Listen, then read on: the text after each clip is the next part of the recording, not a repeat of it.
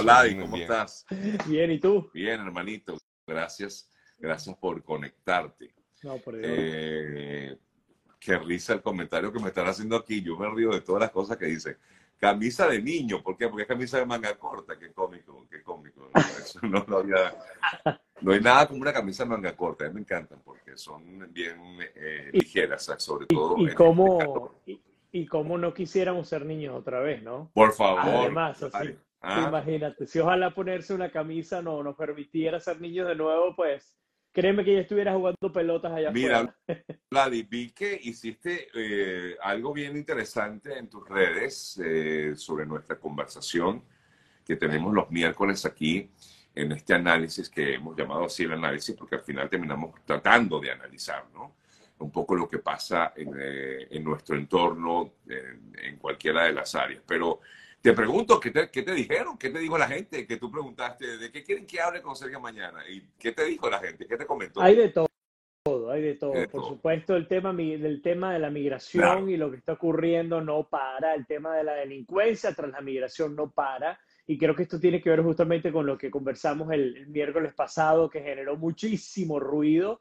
Y qué bueno que haya generado ruido, porque yo creo que el ruido genera discusión también. Y la discusión se sabe, digamos, se permite que genuinamente la gente opine, piense y discuta eh, lo que siente. Así de sencillo, más allá de que sea o no disruptiva la realidad. Más que de la semana pasada, esta ha ocurrido de todo, ¿no? Eh, y, y, cada vez es peor. Tú mismo colocabas en tus redes las imágenes de esta marea de gente. Esto era, esto era casi que un tsunami de personas tratando de ingresar a los Estados Unidos.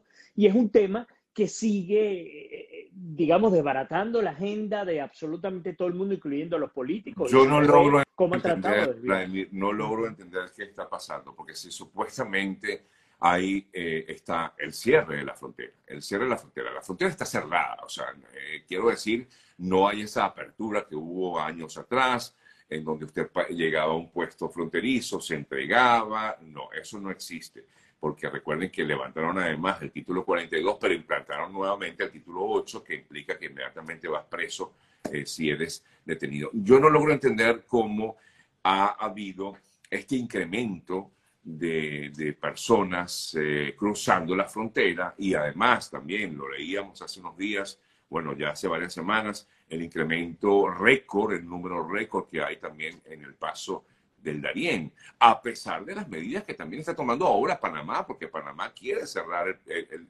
el, acceso al Darién. Insisto, eso también lo comentamos un poco la semana pasada, pero me parece un poco difícil porque va a ser muy difícil totalmente cerrar la, frontera. Yo no sé, Sergio, yo creo que el papel lo aguanta todo, pero en la práctica no están haciendo lo que dicen que están haciendo, ¿no? Desde Panamá, incluso desde Colombia hasta, hasta Estados Unidos. La realidad es que aunque la frontera en Estados Unidos esté en papel otra vez cerrada, pues la realidad no es esa. La realidad es que si tú logras pasar por cualquier huequito que haya disponible en la frontera y tú te entregas a un oficial de migración, pues sencillamente ellos te registran y te sueltan. Esa es la realidad. Años atrás, en el 2019, 2020, con el expresidente Donald Trump, a ti te podían dejar preso hasta más de un año. Tengo un caso de un joven cubano que que he estado manejando esta semana, él entró en el 2019. Cuando él se presenta ante un oficial de inmigración, lo detienen y pasa un año y un mes detenido. Él va a su primer proceso de, juicio, le niega al abogado la petición de asilo, porque además hay que entender, más del 90% de los casos de asilo son negados, etcétera. Él lo, lo, sacan de la cárcel con un grillete por tres meses, un grillete me refiero a un, a un GPS, una tobillera GPS, a los tres meses de presentarse regularmente en inmigración, mejor dicho, en, ICE, le retiran la tobillera mientras él está llevando en libertad su proceso. Bueno, ¿qué ocurrió?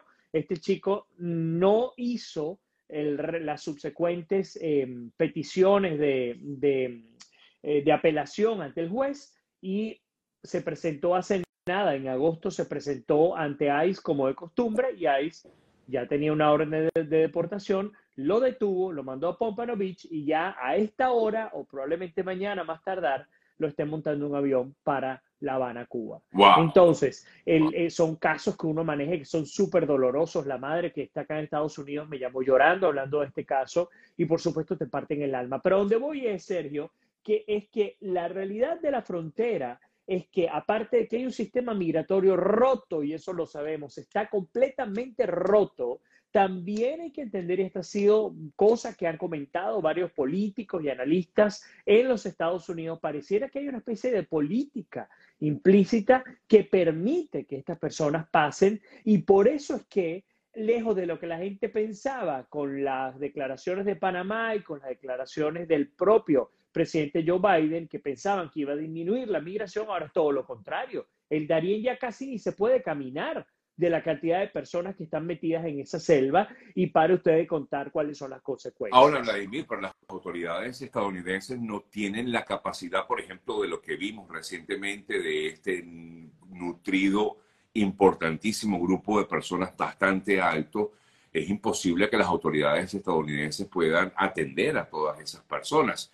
Es decir, que de esos miles de ciudadanos que entraron al país, eh, pues habrán sido capturados muy pocos, si es que realmente fueron capturados, ¿no? Bueno, fíjate que el alcalde de Eagle Pass, él acaba de decretar estado de emergencia y no solamente estado de emergencia, sino que está pidiendo ayuda de la Guardia Nacional de los Estados Unidos. En el caso del alcalde del Paso, Texas, también pidió el año pasado ayuda de la Guardia Nacional. El propio gobernador eh, Ron DeSantis envió oficiales y también pidió refuerzos a través de, un decreto de emergencias para pedir ayuda a la Guardia Nacional al sur, hablando de la inmigración por agua. Es decir, la frontera de los Estados Unidos está rota y empeora cada vez más cuando en términos de política social hay grupos de poder que están incitando a que las personas vengan ilegal no hay otra respuesta. Perdónenme, yo sé que duele, yo sé que da rabia, lo que ustedes quieran pensar,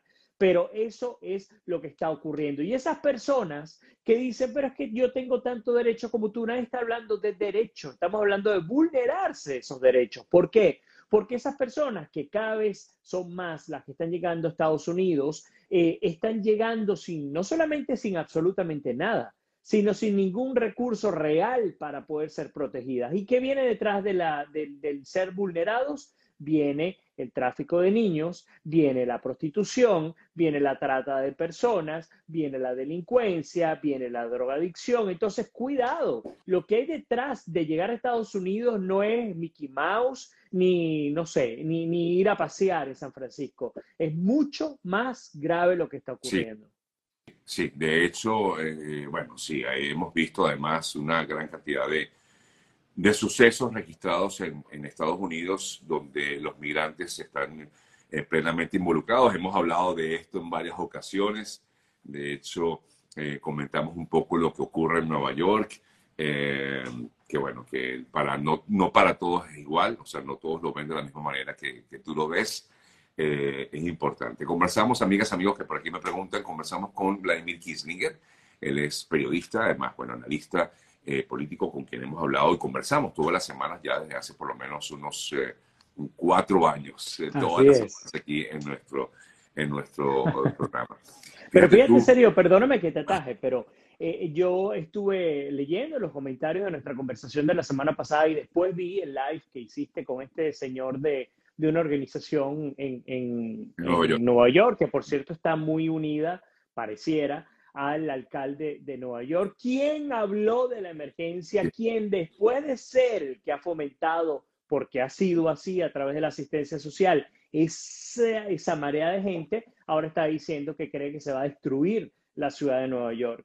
Yo le quiero decir a él y le quiero decir a aquellas personas que, que escribieron algo similar a él, que decían, pero es que tú tienes que ir para allá. Es que yo he ido a Nueva York y sé que se maneja allá. Y además no solamente he ido a Nueva York y sé que se maneja allá, sino que he investigado lo suficiente como para tener un criterio determinante. A él y a aquellas personas que opinan y que coinciden con él, que los respeto a todos, por supuesto, la pregunta es muy sencilla. Eh, la pregunta es, estos centros y estos hoteles como el Roosevelt, que están en el propio Manhattan, ¿Cuánto porcentaje, y perdóneme que vuelvo a hablar de mi nacionalidad, pero bueno, lo digo porque soy venezolano, así que pues tengo todo el derecho porque en mi sangre lo que corre es vena venezolana. ¿Cuánto es el porcentaje de venezolanos allá? ¿Cuánto es el porcentaje de venezolanos que tenían motos parqueadas ilegalmente, estacionadas ilegalmente en las calles de Nueva York?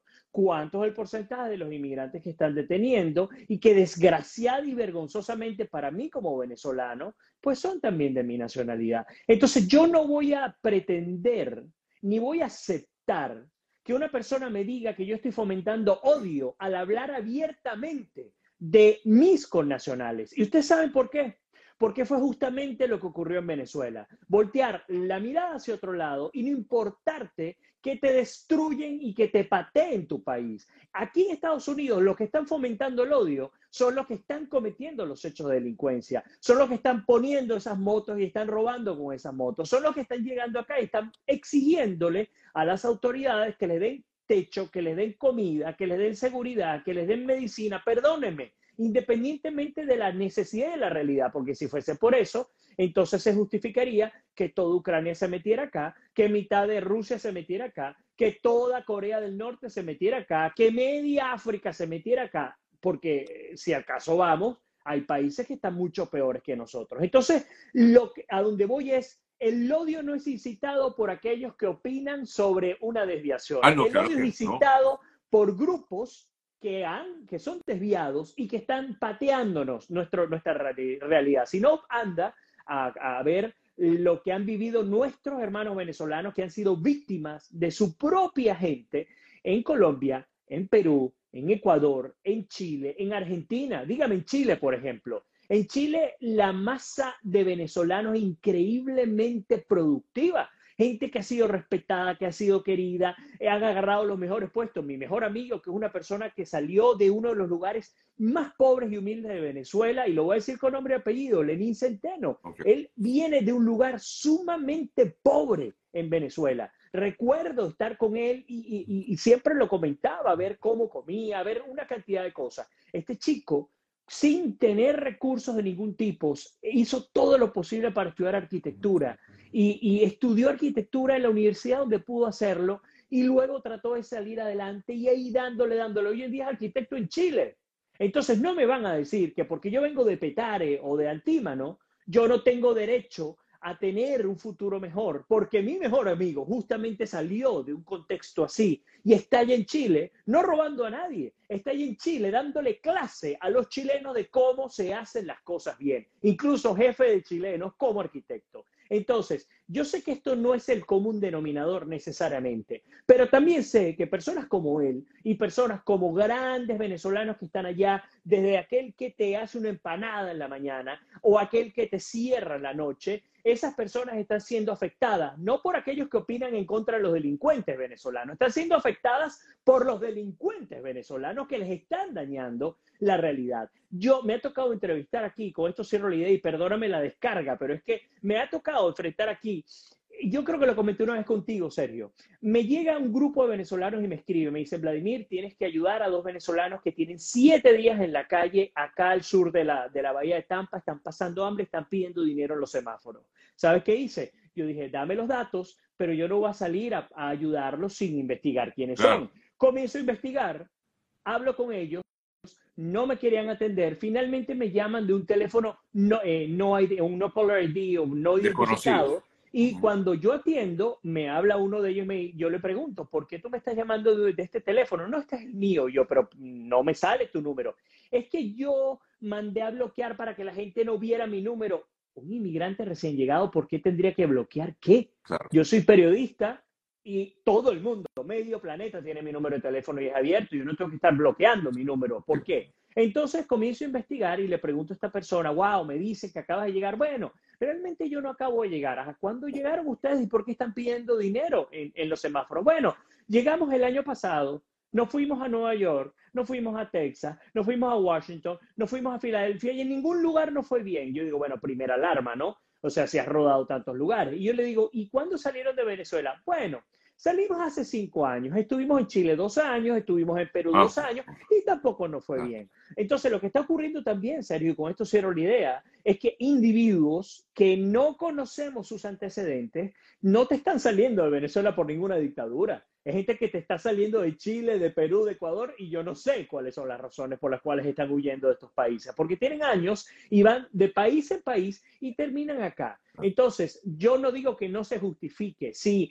no sabes por cuál es el contexto que les ha tocado vivir. No, cada, cada, cada, cada, cabeza es un mundo y cada situación es eh, particular, cada persona vio su momento determinado. O sea, no todos los casos son iguales, por supuesto que no.